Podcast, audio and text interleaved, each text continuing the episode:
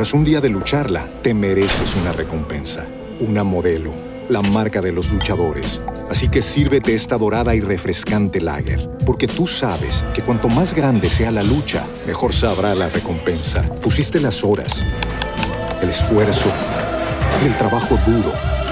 Tú eres un luchador y esta cerveza es para ti.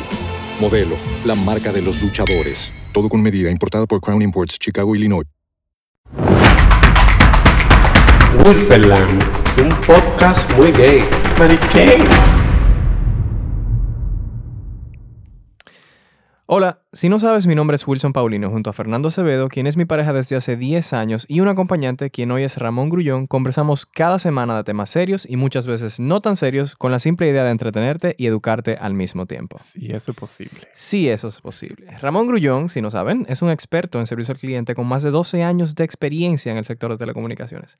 Él ha sido gerente de servicio al cliente de empresas multinacionales que no puedo mencionar por razones legales, pero son de verdad muy grandes. Y no es payola que le están dando. Exacto. No. Em, yo primero que nada, Ramón, disculpa que tome de tu tiempo y tu presentación para hacer eco de esta noticia.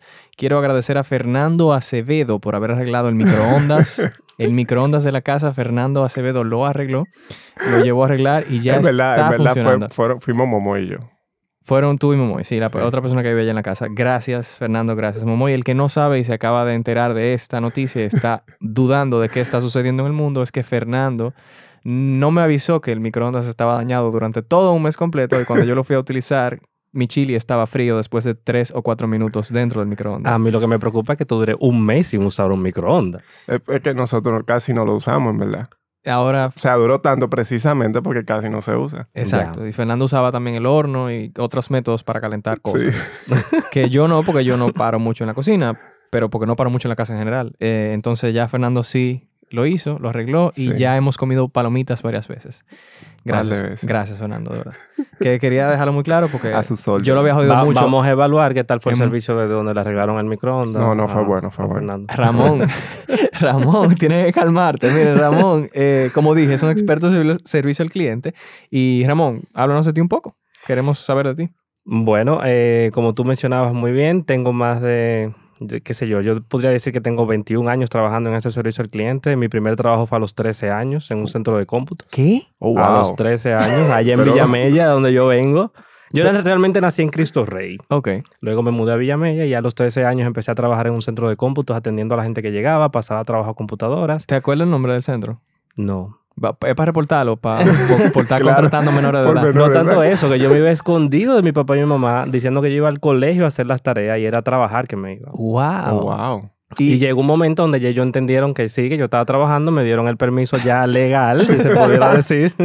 Aparte que yo aportaba, porque mi papá no me tenía que dar mesada ni Claro. nada de eso. ¡Qué lindo! Y, y ahí empezó mi, mi amor por el servicio, porque, por ejemplo, cuando yo sabía que no iba a haber muchas personas ahí visitando, yo dejaba un, un papel impreso que decía, si llegas y no estoy, llámame a tal número y ponía el número de mi casa y eso, y empecé a descubrir que realmente cuando tú ayudas a alguien sin esperárselo, el, el sabor que te queda es muy bueno.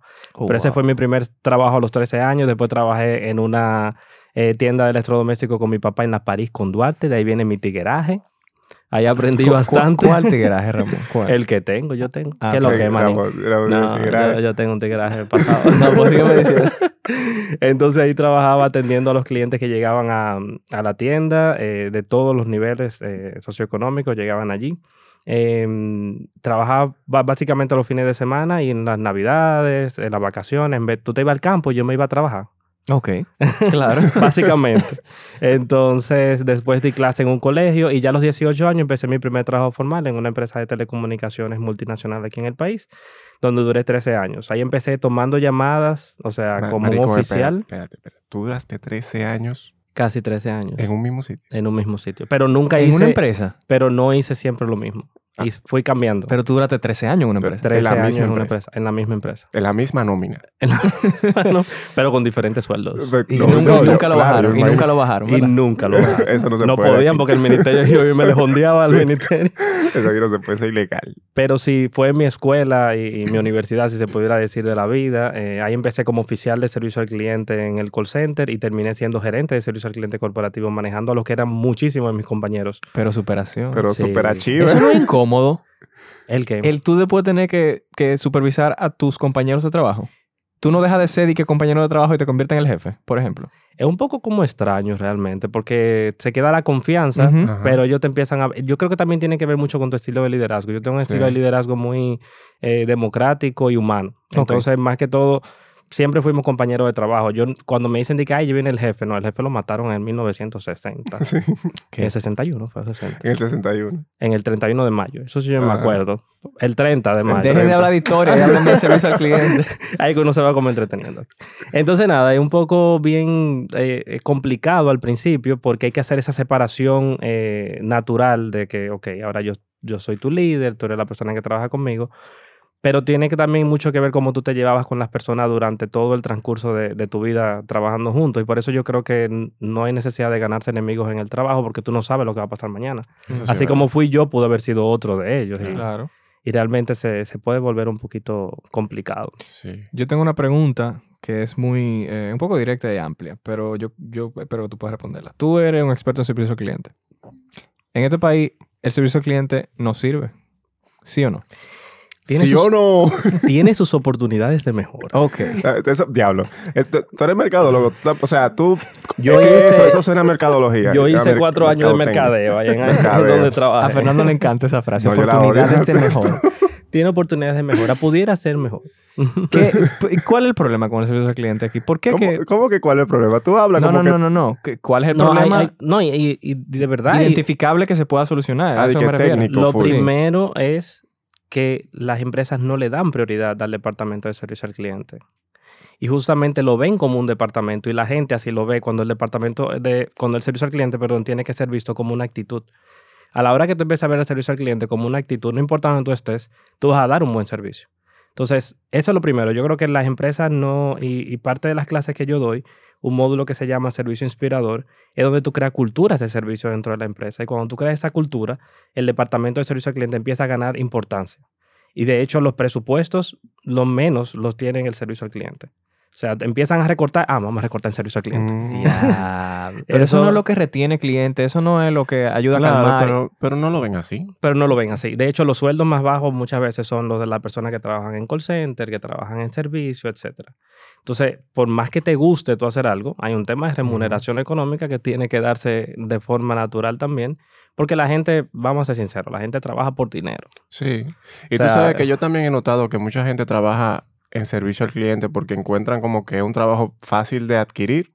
O sea, de, de tú como, de tú entras en una empresa de, de call center, por ejemplo, eso es servicio al cliente. Sí, sí, sí. Y es como que, ah, sí, si tú no tienes nada que hacer, ah, yo me voy para un call center. Así que, así que se ve, socialmente hablando, al menos aquí.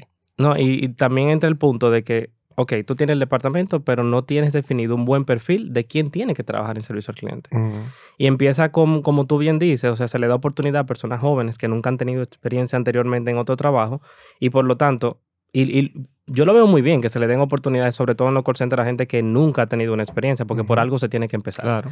Sin embargo, no, no se le puede mandar a la hoguera solo, tiene que ayudarlo en, a, a crear esas eh, o desarrollar esos skills que tú tienes que tener para trabajar en servicio al cliente Esas habilidades. esas habilidades, o sea, cómo tú hablar, cómo tú manejar un momento de tensión, Claro. utilizar la inteligencia emocional, cómo ser asertivos, etcétera, etcétera. Y yo dije en el primer episodio de este podcast, si no me equivoco, que a los gays los contratan más porque como que son más, ¿cómo se llama? O, overachiever, Más amables. Overachiever, Como que quieren Ah, dar la milla extra más. Sí, Ujú. sí, yo, sí, yo sí. no, yo, o sea, de verdad, yo no sé, porque ni siquiera lo hablé contigo antes de. Si es contigo que debo hablarlo, pero tú crees que eso es verdad. Eh, por ejemplo, en servicio al cliente, tú has visto como que a la comunidad se le contrata más. Yo no sé, yo tengo un dato, no tengo un dato estadístico de si Exacto. se le contrata más o no. Lo que sí tengo es datos palpables de que los gays somos más dados a desempeñarnos mejor en el servicio al cliente o en cualquier otro departamento. Yo, de hecho, en una charla que di en la, en la Cámara de LGBT, aquí hace, hace dos, tres años, hablaba cómo la, la comunidad LGBT influye en el servicio al cliente y viceversa. Y los retos, y los retos que tiene la comunidad dentro del servicio al cliente. Y yo mismo lo, lo he vivido. El, el tema de tú ser gay trabajando en un país como el de nosotros es porque tú tienes primero, o sea, un heterosexual tiene muchísima más oportunidad que un gay y una mujer. O sea, un hombre tiene más oportunidad que una mujer y que, un- y, que un- y que alguien de la comunidad. Entonces tú tienes que superar los prejuicios sociales, Luego entonces, los objetivos que se lo ponen a todo el mundo, porque todo el mundo tiene Lo los mismos objetivos, los generales. Y luego entonces, cada persona que te llega es un reto. Porque tú no sabes quién viene entrando por esa puerta con trabajo en servicio al cliente y los ideales que tiene esa persona y en lo que cree y en lo que no cree. O sea, por ejemplo, yo que trabajo en una empresa eh, de aquí del país bien grande, cuando llegaban clientes, o sea, señores ya mayores, y veían la oficina y me preguntaban, ¿y qué raro que tú no tienes una foto de tu familia? Le decía, bueno, mi mamá, mi papá y mi hermana, no de tu esposa, no, no tengo esposa. Pero nunca me atreví a decirle, no, es porque yo soy gay. Ajá. Porque yo sentía que eso pudiera romper un poquito, el, o sea, crear una tensión innecesaria Innecesario. Ujú. innecesaria. Habían clientes que sí, donde yo me sentía en la libertad de hablar sobre el tema, pero había que otros que no, no porque tenga miedo de decir lo que soy o lo que no soy, sino simplemente por respeto a esa persona, básicamente. Sí, también eh, me imagino que evitando como un momento incómodo. Un conflicto porque- innecesario realmente. Sí. Claro, porque está bien que él, él se ve interesado en que si tú tienes una, una, eh, familia, una relación o no, pero tampoco es como que tema que, que tú quieras discutir en ese momento. Como que vamos a ayudarte, vamos a resolver el problema, vamos a Exacto, lo importante es resolverte, no importa con quién yo me vaya a una cama o no. Tú sabes que eso viene de la mano de un del cómic que yo vi de Pictoline hoy, que habla de, de la salida del closet, que dice básicamente que no solamente se sale del closet una vez. O sea, y más en países como este, tú tienes literalmente que salir del closet hasta con extraños, hasta Sí. con clientes que vayan y te pregunten por tu esposa. Sí, sí, sí. Es como que, O sea, tú vives en el closet. Sí. Por más que tú quieras, o sea, tú sigues viviendo en el closet. El pasa es que el closet cada vez tiene más ventanas exacto, y entra más luz.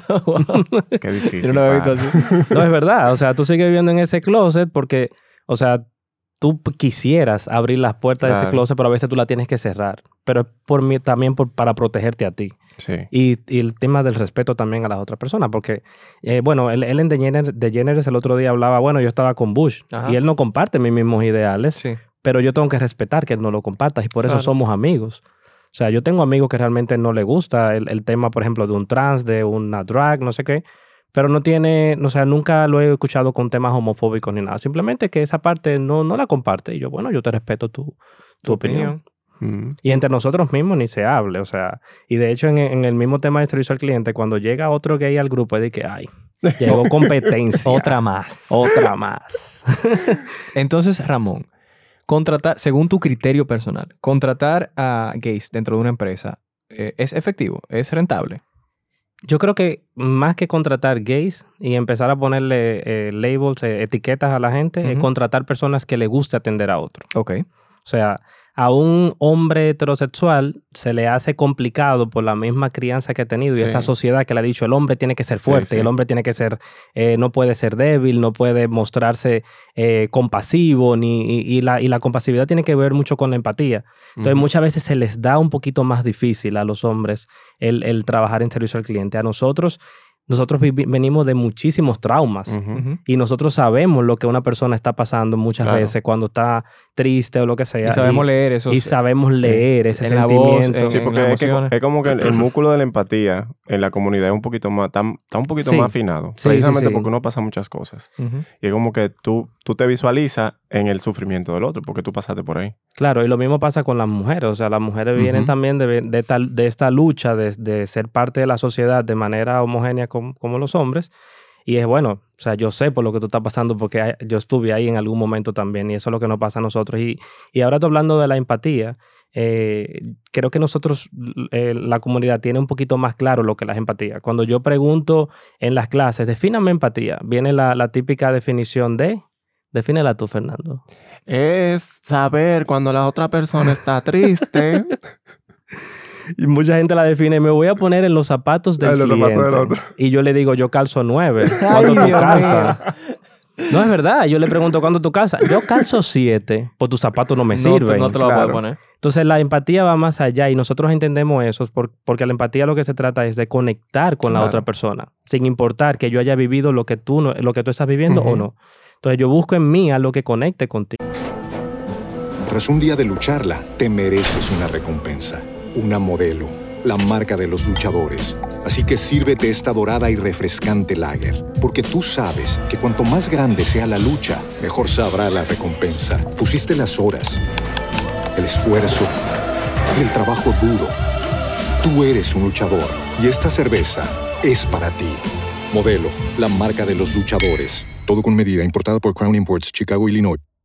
Judy was boring. Hello. Then Judy discovered ChumbaCasino.com. It's my little escape. Now Judy's the life of the party. Oh, baby, Mama's bringing home the bacon. Whoa, take it easy, Judy. The Chumba life is for everybody. So go to ChumbaCasino.com and play over 100 casino style games. Join today and play for free for your chance to redeem some serious prizes.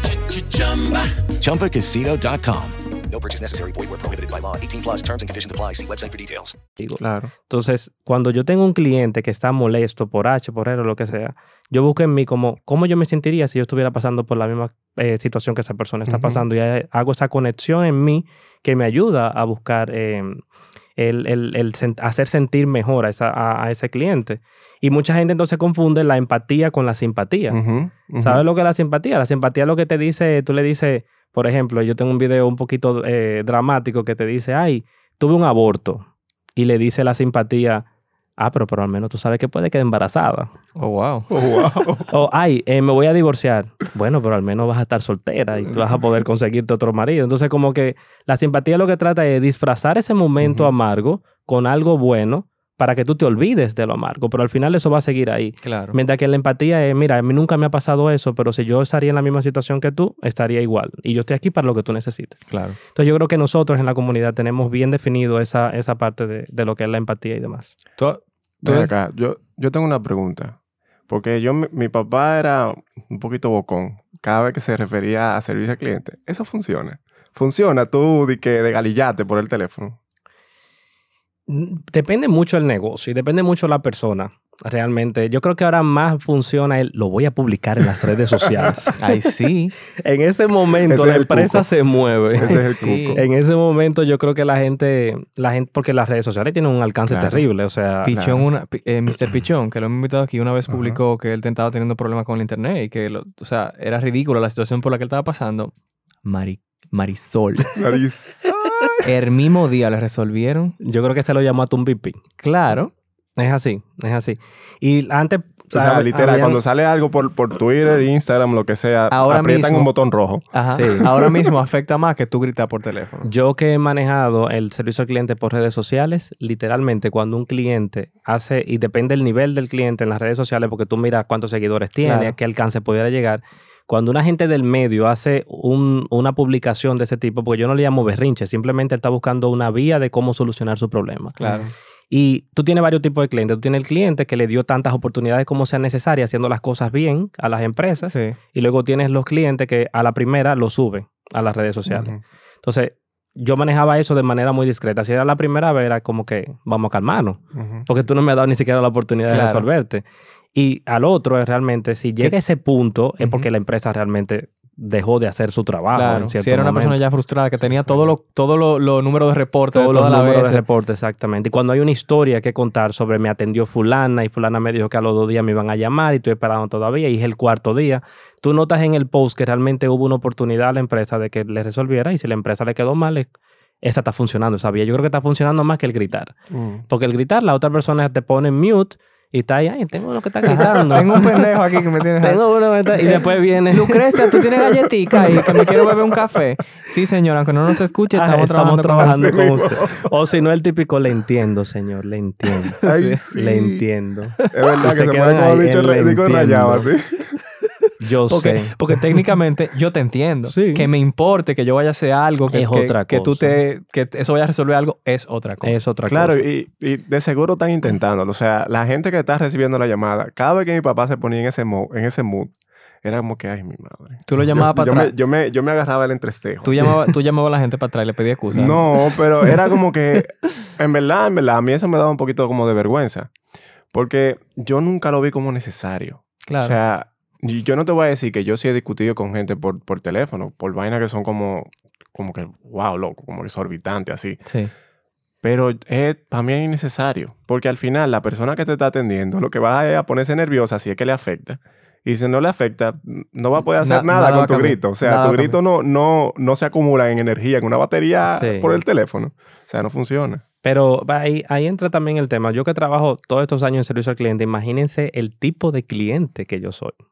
¿Cómo- Ustedes más cómo? o menos No, se no- no, pueden porque- imaginar. Ese, este es el hackeado, marico, el sistema. No, no, no, no. Espérate, no. espérate. Es que yo le voy a hacer la mejor historia No, que yo y tengo me como cliente. datos, Yo no tengo- que- me tiene que dar la técnica. Ese otro, ese otro tema. Tú, tú, Ramón, ¿cómo tú eres? Yo no me imagino. Realmente yo no me imagino. Porque yo, en mi cabeza llega, no, él es empático y él lo coge chilling. No, él se sabe todos los trucos y él, y él jode a todo el mundo. O sea, ¿cómo tú eres? Yo tengo una combinación. Por ejemplo, cuando yo llamo a un call center, lo primero que yo hago, me aten- y yo escucho el nombre de Fernando, yo le pregunto, hola Fernando, ¿cómo estás?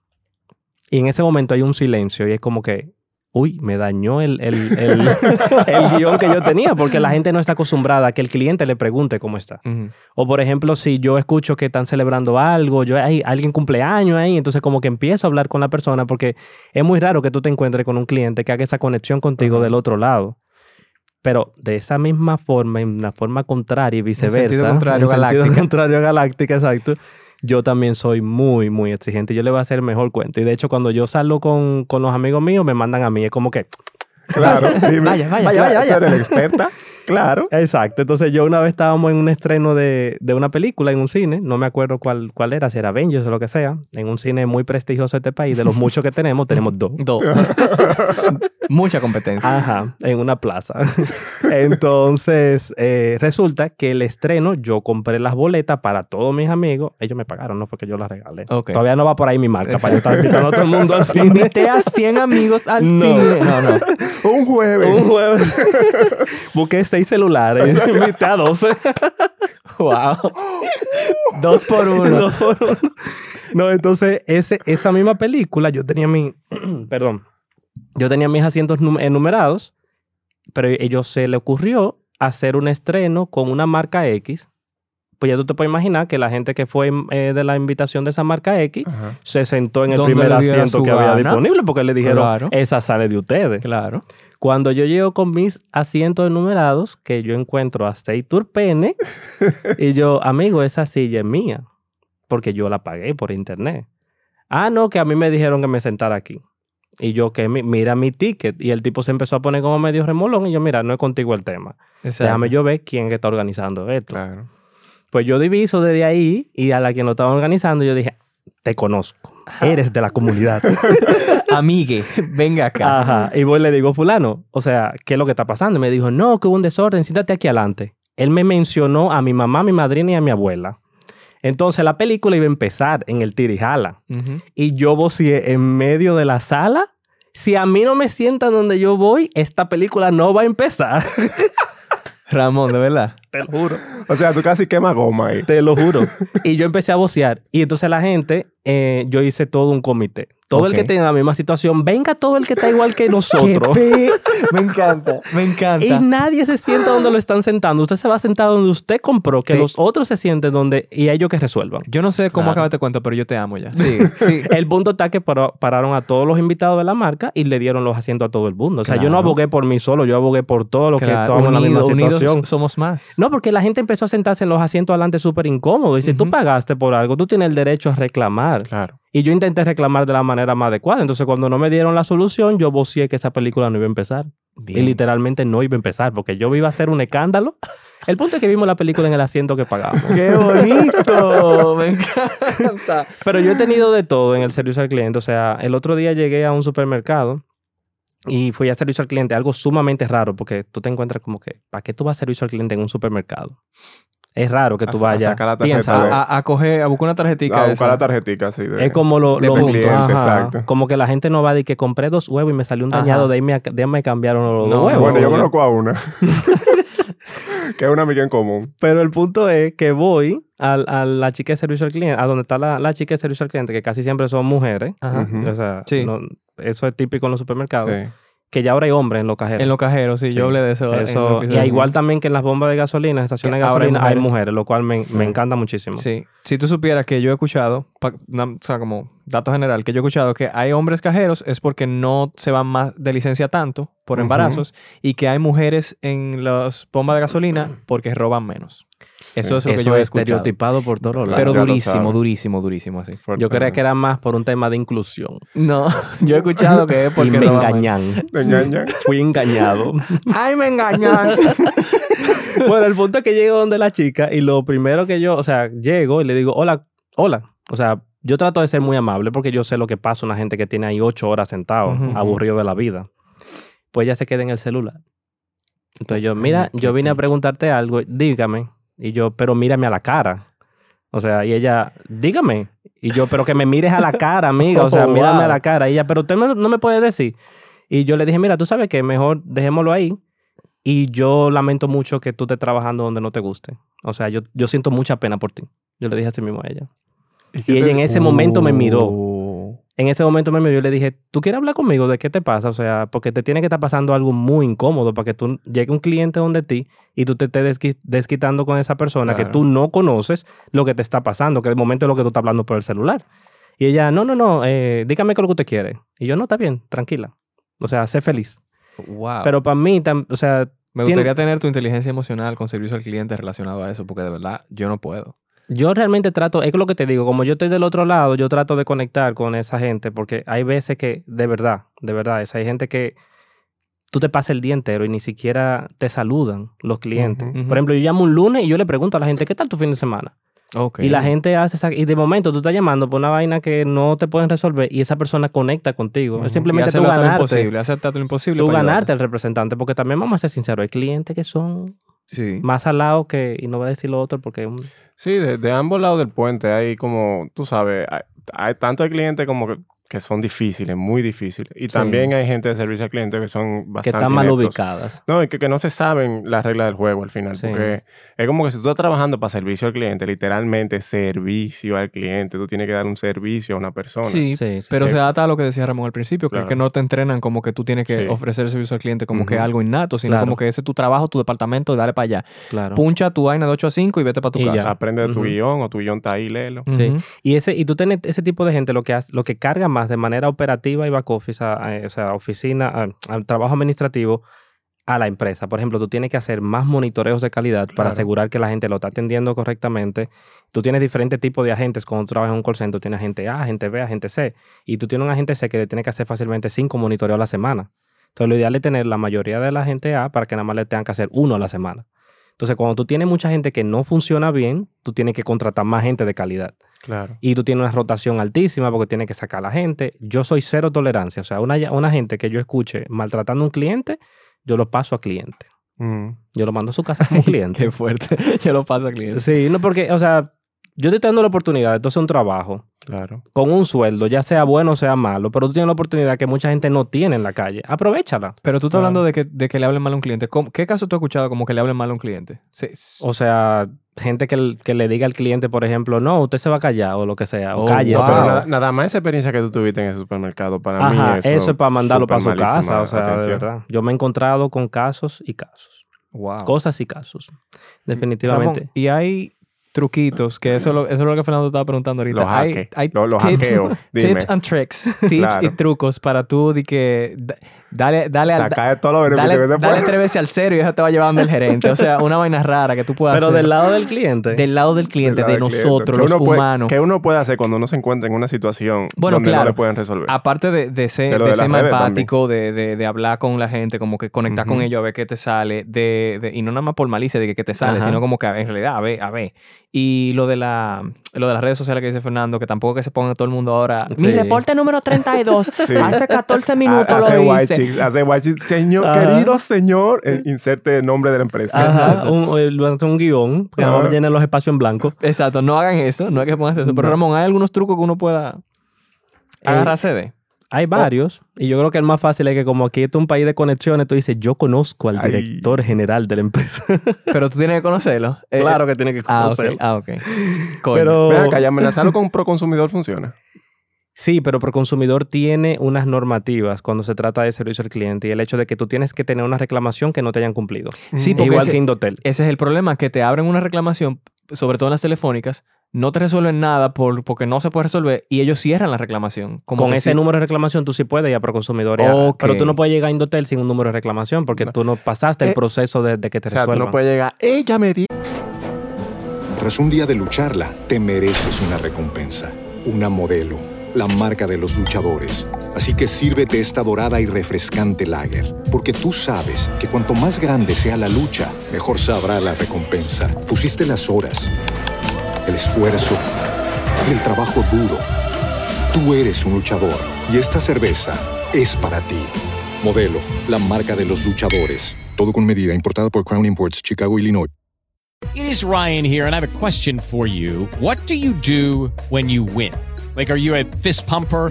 A woohooer, a hand clapper, a high fiver. I kind of like the high five, but if you want to hone in on those winning moves, check out Chumba Casino. At chumbacasino.com, choose from hundreds of social casino style games for your chance to redeem serious cash prizes. There are new game releases weekly, plus free daily bonuses. So don't wait. Start having the most fun ever at chumbacasino.com. No purchase necessary. VGW Group. Void were prohibited by law. See terms and conditions. 18 plus. Hijo a mí, no me dio la- los Yo no sé qué me atendió, yo no sé qué me atendió, pero No, pero es excelente. Tú sabes que Indotel y Proconsumidor no resuelve temas de, de, ¿cómo se diría en español? Soft skills, como de experiencias de habilidades blandas. O sea, no de trato. Es de cosas que no te haya cumplido la empresa en cuanto a contrato. Porque en el contrato no hay algo que diga, te voy a tratar de manera amable cada vez que tú llames o nos visites. Y hablando de eso, sería bueno que eso estaría incluido. Realmente, Claro. que tú asegures Porque que a nivel contractual, pero tú no puedes, la empresa no controla eso. Entonces es un tema legal un poco fuerte ahí que, que si nos metemos adentro sería difícil. Pero fuera de, de la- del relajo de conocer a alguien, yo creo que cuando el cliente se empodera realmente de la información y, Mm. se, lle- y se nutre de sus derechos, tú vas a ir con, con más, eh, con más énfasis a reclamar.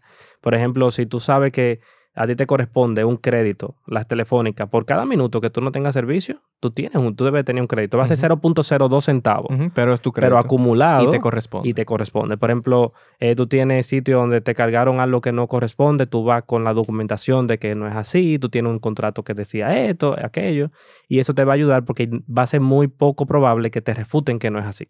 Mira acá, mira, a, a mí ahora mismo me está pasando un caso. ¿Qué? Y es con el gimnasio. ¿Qué pasa con eso? Tú sabes que a mí, tú sabes que el Con uno que es gimnasio- inteligente. Ajá, el exacto. el, que va, el que va al colegio. El gimnasio va al, al, al college. un inteligente que hace dieta y que ellos- ejercicio. Mari, mira, de verdad, ya yo entiendo por dónde es que ellos le- les reciben el Sí. grueso de dinero. Sí. O sea, literal, ellos no te permiten el paso cuando tú debes un mes. Ya tú sabes que se te pasó, ya tú debes dos meses. Pero entonces a mí se me olvidó, yo, o sea, yo fui a- eh, en una ocasión, no tenía el dinero simplemente, y le dije, ven acá, ya yo puedo cancelar el gimnasio, porque se supone que cuando tú pagas una membresía, eh, tú tienes que durar un año, si no te cobran una penalidad. Ajá. Pues ya yo le había cumplido el año. Pues tú sabes que ellos me renovaron ese año sin yo decir nada. O sea, ellos no me preguntaron si yo el quería o contrato no. O dice que eh, tiene una renovación automática. sea, que yo me Léanse jodí. los contratos, señores. Tú sabes que el otro día alguien Yo no sé. Alguien publicó en las redes, y yo, y yo sé que él escucha este podcast y cuando lo, lo escuche lo va a saber que era del que estaba hablando. Alguien publicó, no, que a mí me llamaron de tal sitio y yo no le he dado el número a esa persona, a esa empresa. Ajá. Y yo le digo, ¿y cuántos contratos tú no has firmado o has aceptado en el internet diciendo yo acepto los términos y Mm, condiciones? claro. Esos términos y condiciones permiten- dice que permite compartir tu data con otras instituciones. sí, claro que sí. Entonces nosotros muchas veces aceptamos muchísimos términos y condiciones y no leemos los contratos. Aparte, cada vez las letras son más chiquitas Cada vez- y son más grandes los y contratos. son más grandes los contratos. y te apuran. Mírale este. Eso es lo que dice esta, tal cosa. Pero a- amigo, mira, en vez de usted irse al baño con el celular, váyase con su contrato. Claro. Y aproveche ese tiempo. Es verdad, porque uno puede salir con su contrato. Claro, uno, no y tiene que firmar el contrato de- ahí mismo. Claro, y leértelo y realmente Pero tú sabes, entender. porque uno como cliente siente como esa presión de que uno tiene que firmar ahí. Tú sabes, Yo como que el servicio se va a acabar.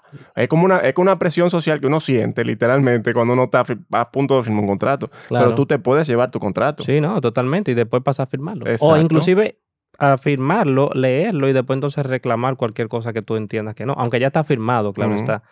Eh, sobre todo con los contratos que son a tiempo. O sea, a un año, a dos años, a tres años. Sobre todo en la telefónica había un tema porque tú compraras un celular o no en la empresa, tú tenías un contrato. Y el Indotel reguló luego Sí, que no. de que tú tenías que haber comprado el celular en la empresa para estar atado. para estar atado a un Ujú. contrato. Exactamente. Y, y la empresa tenía que tomar en cuenta la depreciación del celular durante el tiempo. Porque te lo querían cobrar a los seis meses como si fuera nuevo. Y a los seis meses el celular tiene una depreciación y demás. Wow, Indotel, gracias. ¿Viste? Sí. Sí, pero, Pero, poco. pero tú, tú, lo del gimnasio tuyo es un descaro. Un descaro Yo no sé si es No, de- que que pasa. yo no sé si es que descaro no- o desbarato, pero es no, no, bueno. no, mira lo que pasa.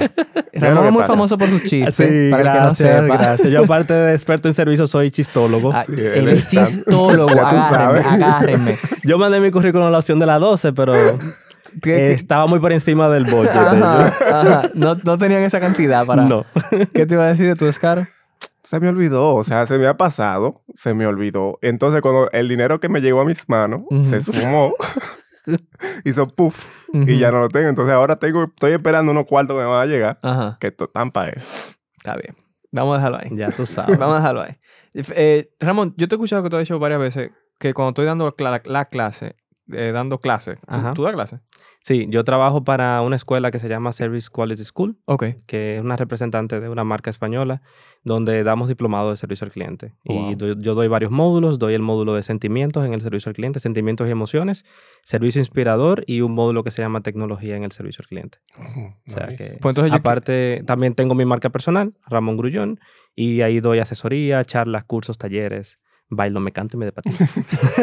Pues tú puedes ayudar a esta persona. Yo tengo una nota de voz y yo quiero que Ajá. tú escuches y... Hola Willy Fer, Eh, me pasó la vieja confiable en este inicio de semestre, primera vez que me pasa esto, me encuentro con un profesor que profesa su homofobia hasta límites imaginables. Él es protestante, al parecer es evangélico, Eh, cosa que es rara porque no se expresa como tal.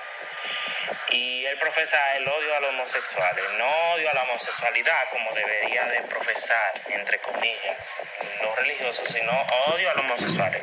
Él quiere que uno arda aquí en la tierra, no en el infierno. Entonces, ¿qué yo debo de hacer? Porque se ve que es un profesor que es decente, o sea, como profesor, y que no publica mal, no es un abusador de los típicos de la UAS. Entonces, eh, un cambio un mal conocido por un bueno por conocer, que no va a ser bueno, yo sé que no, no, no sé qué hacer.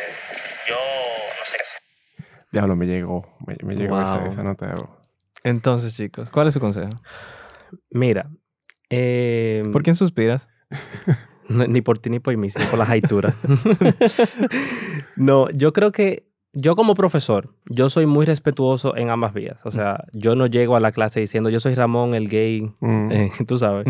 Eh, Y, pero y tampoco, tienen que aceptar la homosexualidad del Exacto, y tienen que aceptar la, homo- la homosexualidad porque yo no conozco todavía mi clase y, por ejemplo, cualquier comentario que yo emita pudiera generar lo contrario a lo que está pasando con esa persona Claro. y encontrarme con estudiantes que empiecen a crear una cizaña entre ellos mismos y no sé qué, y empiecen a encontrar cualquier defectico que tú tengas y se agarren de ahí, porque nunca te lo van a decir de cara cuando tú eres el estudiante, porque tú no, tú no tienes ese poder que tiene el profesor. Claro. Lo cual yo lo veo lo- lo- totalmente tonto que tú te sientas como un poder, porque tú no eres nadie por encima de nadie en un aula.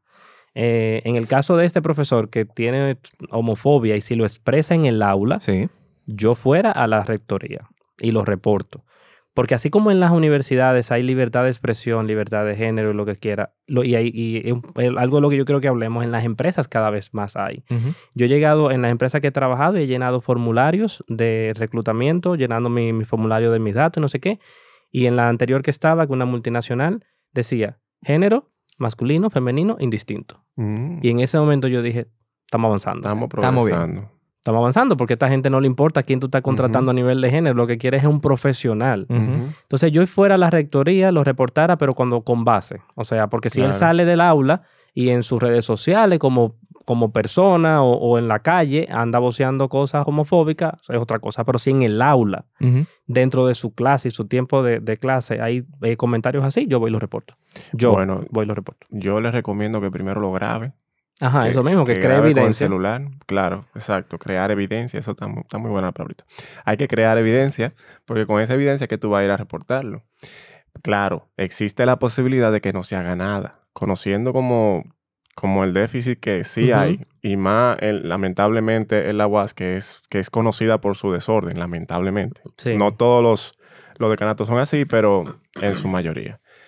Es difícil. Entonces, si tú puedes ir buscando tal vez eh, otro candidato, pues ve buscándolo de ahora para que tengas opciones. Pero tú sabes que yo no retiraría la materia. Yo tampoco. Y yo llegaría todos los días, mi amor, más florida que Doña Florinda. O sea, yo llegaría con todo lo cacabeles. Llegaría con mi Mira, t-shirt es que- de unicornio, un sombrero. En, en esta etapa de mi vida yo haría lo mismo que Es está eso, pero Ramón. es- eso y, es y en no tanto eso, perdón que te interrumpa, yo le sacaría la mejor nota del curso. de, mar, Yo de sería el mejor estudiante del curso. De mardad. Pero y me sabes- paro y hago un depth, un depth drop, ahí se complay y me de patillo. Cuando termine de poner. Para que termine de caerse muerto. Sí, pero yo, yo lo siento difícil porque no sé, yo siento que, que sus, como que su judgment, ¿cómo se llama esto? Su, Ju- Juzgadera. su, su ¿Qué? whatever, cuando Su vaya a poner juicio. a su juicio, se va a ver nublado Estamos por muy su, Spanglish en su homofobia. mesa. Sí, hoy vinimos, mi amor, gringa, Sí. gringa. Entonces, Entonces, para mí puede ser difícil que, que porque ¿qué es eso? Como que esa- si esa persona está hablando así en un aula, siendo profesor, quiere decir que tampoco va, tú sabes, como que no escatima en recursos como para no ser buen profesor, porque eso no es de buen profesor. mira, Te te voy a decir algo, perdón, voy a diferir de tu opinión. Dale ahí, dale Me, ahí. me gusta decir eso para no decir que te va a llevar a la contraria. Ajá. ¿Qué es eso? es que yo creo que si lo hace, si lo hace tú, después lo hago Ajá. yo, después lo hace Wilson, no le vamos a dar oportunidad a que él realmente lo vea como normal. Nosotros lo estamos poniendo más anormal de la cuenta. Entonces, o sea, respeta su opinión, tú no la vas a compartir y de momento también él se va a dar cuenta de que tú tienes tres gays en el curso o lesbianas o lo que sea y no hay ninguna diferencia. Pero si yo me le voy y él se entera que yo me le fui por eso, él va a seguir siendo homofóbico y va a seguir sí, siendo porque su homofobia tiene peso sobre lo que él dice porque tiene la homofobia más el poder. Y ahí sí hay un tema de complicación fuerte. Tú tienes un punto. Yo lo que pasa es que estoy pensando eh, en, en este muchacho, porque en verdad es difícil. lamentablemente, es como jodón. Tú tienes que trabajar para después llegar a la universidad a coger clases que nadie quiere. A veces, tú sabes, con el cansancio arriba es bien difícil. Entonces, además de eso, la batalla, coño. O sea, está jodón eso. Pero es que en ese momento, y, eso me lo, me lo enseñó eh, mi expareja, una de, de mis exparejas, eh, que me dijo, mira, cuando alguien sienta, porque yo he tenido eh, episodios de Ujú. homofobia muy fuerte en este país. Hacerte un cuento corto, a mí me negaron el alquiler de un apartamento por yo soy gay. O sea, pero eso no pasa. que no, a eso está uva, mi amor.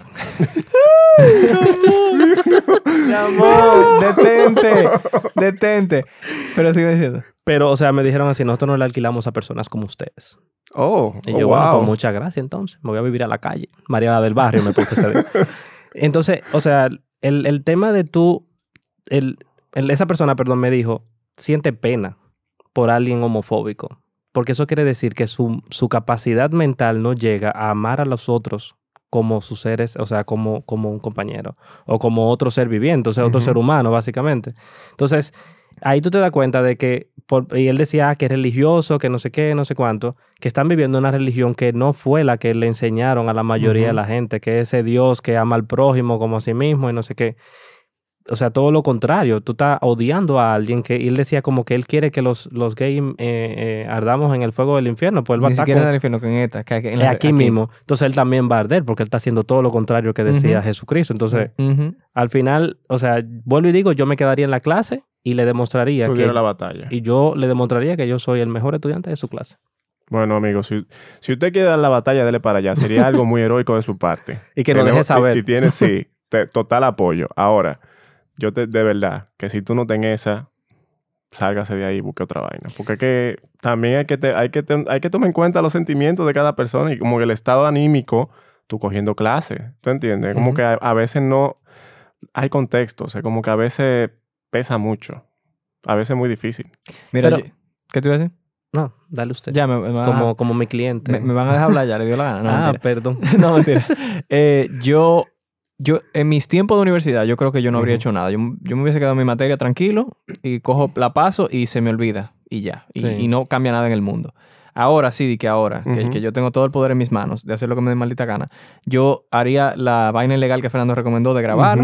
Eh, Eso pon- no es ilegal, tú pon- estás grabando un celular. Yo, yo no sé la ley aquí, si se, tú puedes grabar a alguien sin su Si consentimiento es o no. ahí, Exacto. decía que no. Po- pondría el reporte de, en, en el decanato y, y en, en como de que pe- cogiendo un chin de juicio con el que yo que era antes y lo de ahora mezclado, si el reporte es, yo tengo que dar mi nombre, yo no lo daría. Yo mandaría a un amigo mío o una amiga mía que Claro, noten esa materia. anónimo. Exacto, a dar el reporte. Esos son mis consejos así de que, por, por arribita. ¿Tú querías decir algo más, Ramón? Yo te No, el- y así como en las universidades y en muchísimos sitios, las empresas, vuelvo y digo, donde eh, he tenido la oportunidad de trabajar, son cero tolerantes en cuanto a la discriminación. No solamente por un tema de género, sino también por raza y todo eso. Y de hecho, ahí eh, parte del- del- de las políticas de la empresa dice que no se tolera ningún tema de discriminación y de hecho tú puedes hacer un reporte anónimo con recursos humanos o en la anterior que trabajaba había un departamento que se llamaba compliance donde tú llenabas un formulario y eso iba a no sé dónde y venía una comitiva y revisaba. Y si se encontraba que era cierto, la persona era despedida, la otra persona que estaba haciendo los juicios. Algo muy, muy importante de lo que Ramón dijo, que se me queda, es que cuando yo estaba en la universidad en mis tiempos, había un profesor que era el único que lo hacía,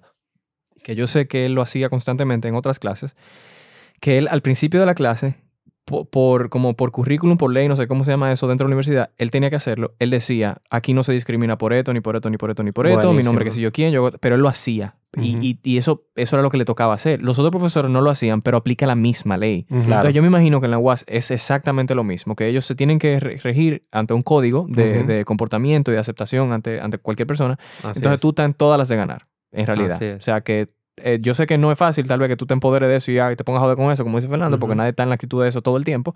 Pero si tú estás en eso, vete y quéjate Sí. chill, porque Sí. tú, te- tú tienes la razón de que a ti no te tienen que tratar como una mierda en tu, en tu clase. Tú también te puedes, me imagino, como es la UAS, tú te puedes como ayudar de la gente, como de la comitiva que hay de los alumnos, porque Sí. hay como una, una comitiva. Creo que hay un apellido Miel, que duró como 100 años para ser presidente. Yo creo que él fue Sí, sí. presidente de Y- mucho letrero. Y que se Sí, supone mucho que letrero del cerca del agua. y ellos están ahí para eso también, para ayudar al estudiante. Claro, Entonces, Claro. Hay que ver si son más, menos más homofóbicos que el profesor, pero sí. Exactamente. Que lo intenten, que lo intenten. Ve a averiguar. Ve a averiguar primero. Quiero, chicos, mencionar que Elizabeth Gutiérrez, Emanuel Medina y José Gabriel Montesina renunciaron a su trabajo recientemente para que con el dinero de su liquidación poder pagar Patreon y así eh, también al mismo tiempo usar su nuevo tiempo libre para ponerse al día desde el primer episodio del podcast. Pero no se preocupen porque desde que ellos terminen de escuchar todos los episodios del podcast van a regresar a sus actividades curriculares y a buscar trabajo nuevamente. Gracias chicos por hacer ese esfuerzo, renunciar a su trabajo, gastar ese dinero en nosotros y escuchar el podcast. Ramón, te mirando Ojalá que, ojalá- que este podcast salga con una cámara para que vean la cara que yo estaba poniendo mientras él leía eso. Gracias a los pa- 40 patrones que tenemos actualmente y que sin ustedes esto no sería posible. Si usted no sabe de lo que yo estoy hablando, entre a patreon.com slash wilferland y entérese. Usted Gracias, chicos. puede ayudarnos con dinero a que este podcast continúe. Ah, yo creía que todo le iba a pasar a ellos el sueldo. No, no, no. Ellos nos ayudan a nosotros. Oh, wow. Ramón, ¿tú entiendes que es mejor estar dentro o fuera del closet en el trabajo? Opinión Wow. personal. Dura y curvera. Mira, justamente hoy que el día, hoy que estamos grabando, está ahí. Sí, Hoy que estamos grabando es el día, El día na- eh, mundial de salir de del salir closet. del closet. Em, ¿Cómo te sientas cómodo? Yo creo que no hay presión tampoco por eso. Yo tengo alguien que, que él te presentaba. Él es Fernando y él es gay. Wow. Era de que amiga, yo le dije a usted que me sacara del closet. Tío, pero eso O sea- se te rompió en tu puerta, pues. Ajá, es de que amiga, pero de un momento tú no sé si yo estoy cambiado dentro de ese closet para tú estarme desnudando. Uno desnudo ahí, sacándolo, empujando a uno. Y, y yo creo que, o sea, lo que sí, yo trato de matar el morbo. Claro. O sea, claro. yo no llego a los sitios diciendo yo soy Ramón, el gay experto en servicio al cliente, yo soy Ramón, el experto en servicio al cliente, un ser humano al igual que tú. Ya si yo empiezo que veo que me llegan los comentarios, fulano está preguntando, yo he sabido llamar a gente diciendo, mira, me están preguntando que tú- me dijeron que tú estabas preguntando si yo soy gay y yo quiero decírtelo desde donde mi punto, o sea, yo, que sí, para que tú tengas la información de primera mano. Y la gente, ah, Callando. No, no, no, pero yo no tengo ningún problema con eso. Le digo yo, no, yo tampoco. yo tampoco. ella Entonces, para simplemente llamándote para que no te llegue una información que no es, sí lo soy y soy un gay. O sea, no, no es que soy un gay que no, no es amanerado, que no yo soy un gay. O sea, un Uno. gay, uno. Porque también a la gente, no, él es gay, pero él no se parte tanto. Y ya, pero no me ha Hay que, hay darte una... No Primer- primero, tú no sabes. Y segundo, que me vas a dar una medalla por eso. Exacto. Sí, porque la gente también entiende que uno, que uno se anda partiendo donde sea que uno llega. Como que mi hermano, hay contextos y Eh, hay, escenarios. Y es muy importante que tú digas eso porque la gente tiene que entender, porque pueden decir, ay, ese tigreaje que tú partiste cuando te... Así mismito como tú no habla como tú hablas con tu familia a la- en el trabajo, o como, o como eso mismo, tú no tienes tigueraje fuera del... del de la- Claro, hay momentos y hay momentos. O sea, Exacto. para mí es muy vital el contexto. Tiene que ser un... O sea, cuando yo estoy dando clases, por ejemplo, no es que yo trato de ser el más machito de todos. O sea, yo trato de ser lo más formal Exacto. posible.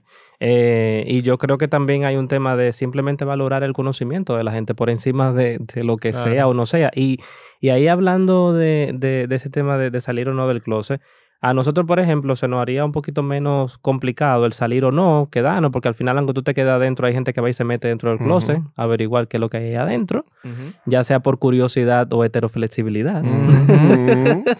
Eh, pero también tú tienes, eh, la- y no nos olvidemos de las otras letras que ya va como por. Yo el otro día leí que LGBT no sé qué es, que es. eh, LGBTQIA. Ajá, que es licenciado en bachillerato técnico en informática. Ay, Dios mío. Porque ya son tantas letras.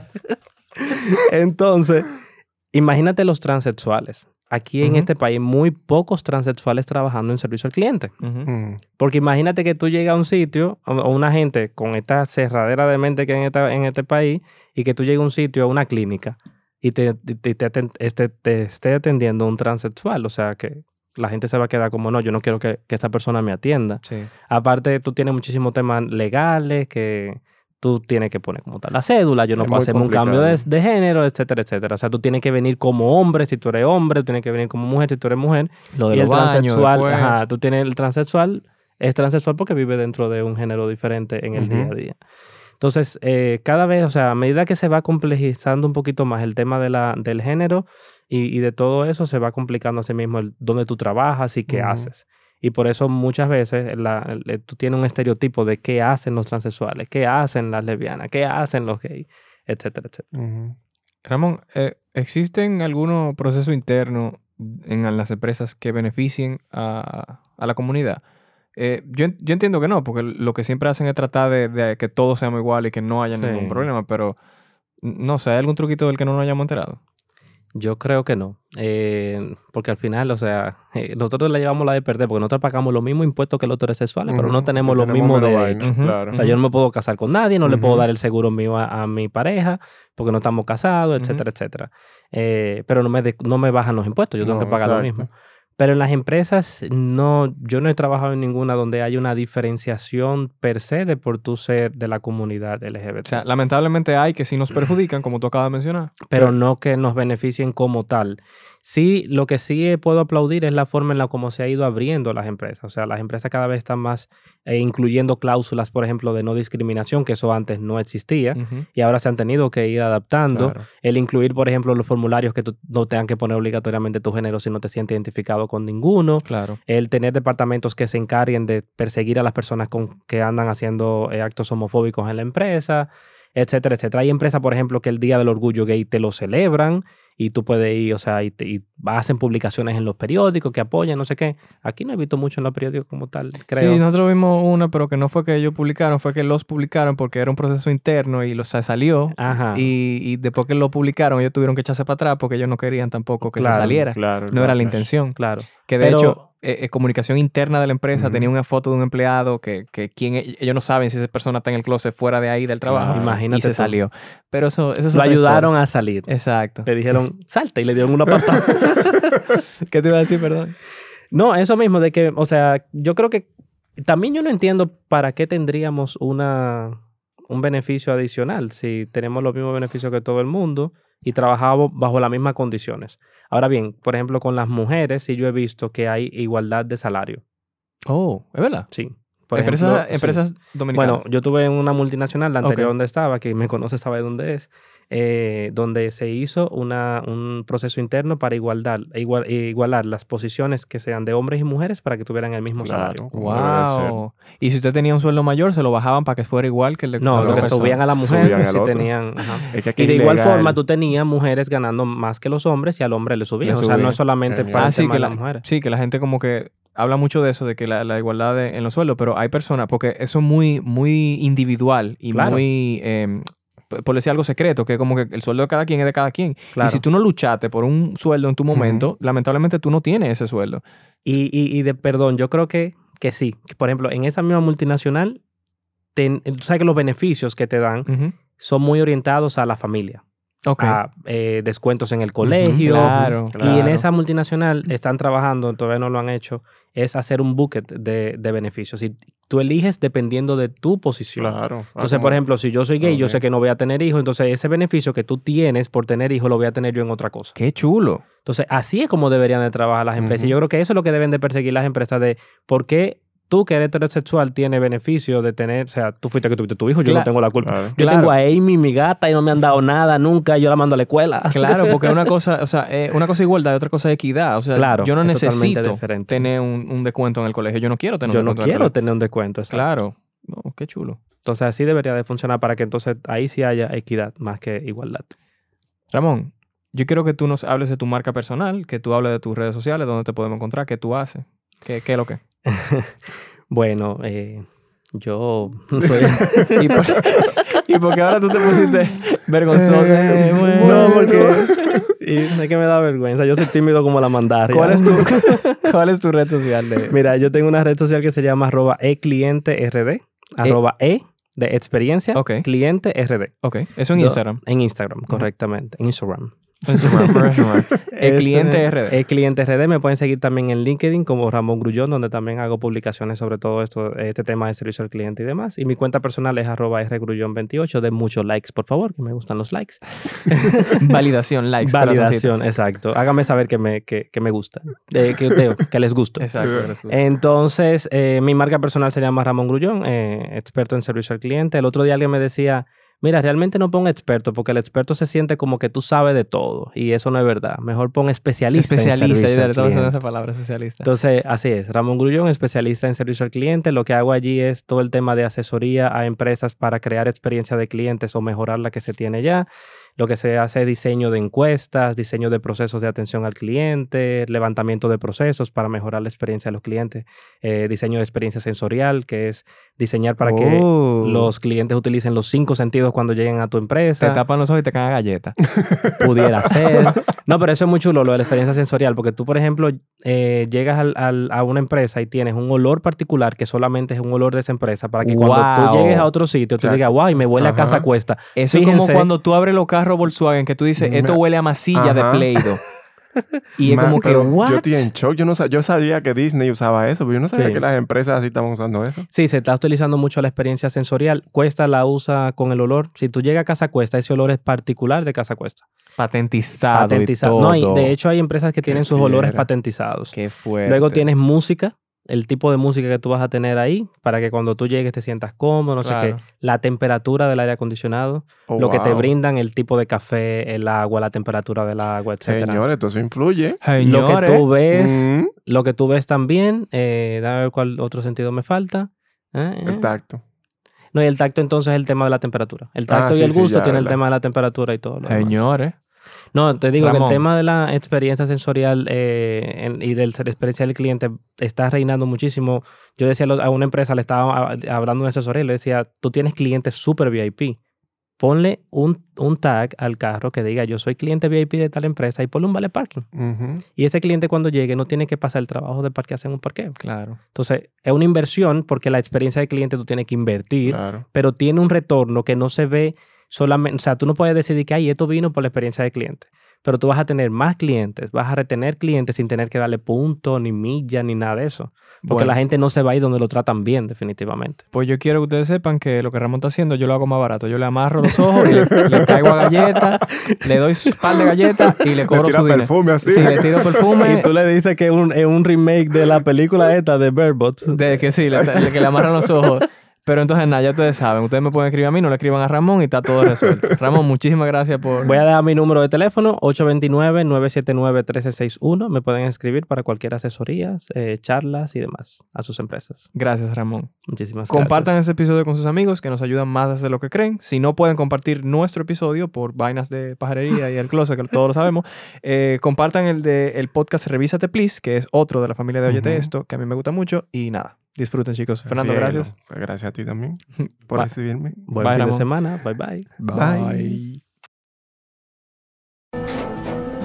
Tras un día de lucharla, te mereces una recompensa, una modelo, la marca de los luchadores. Así que sírvete esta dorada y refrescante lager, porque tú sabes que cuanto más grande sea la lucha, mejor sabrá la recompensa. Pusiste las horas, el esfuerzo, el trabajo duro. Tú eres un luchador y esta cerveza es para ti. Modelo, la marca de los luchadores. Todo con medida, importada por Crown Imports, Chicago, Illinois.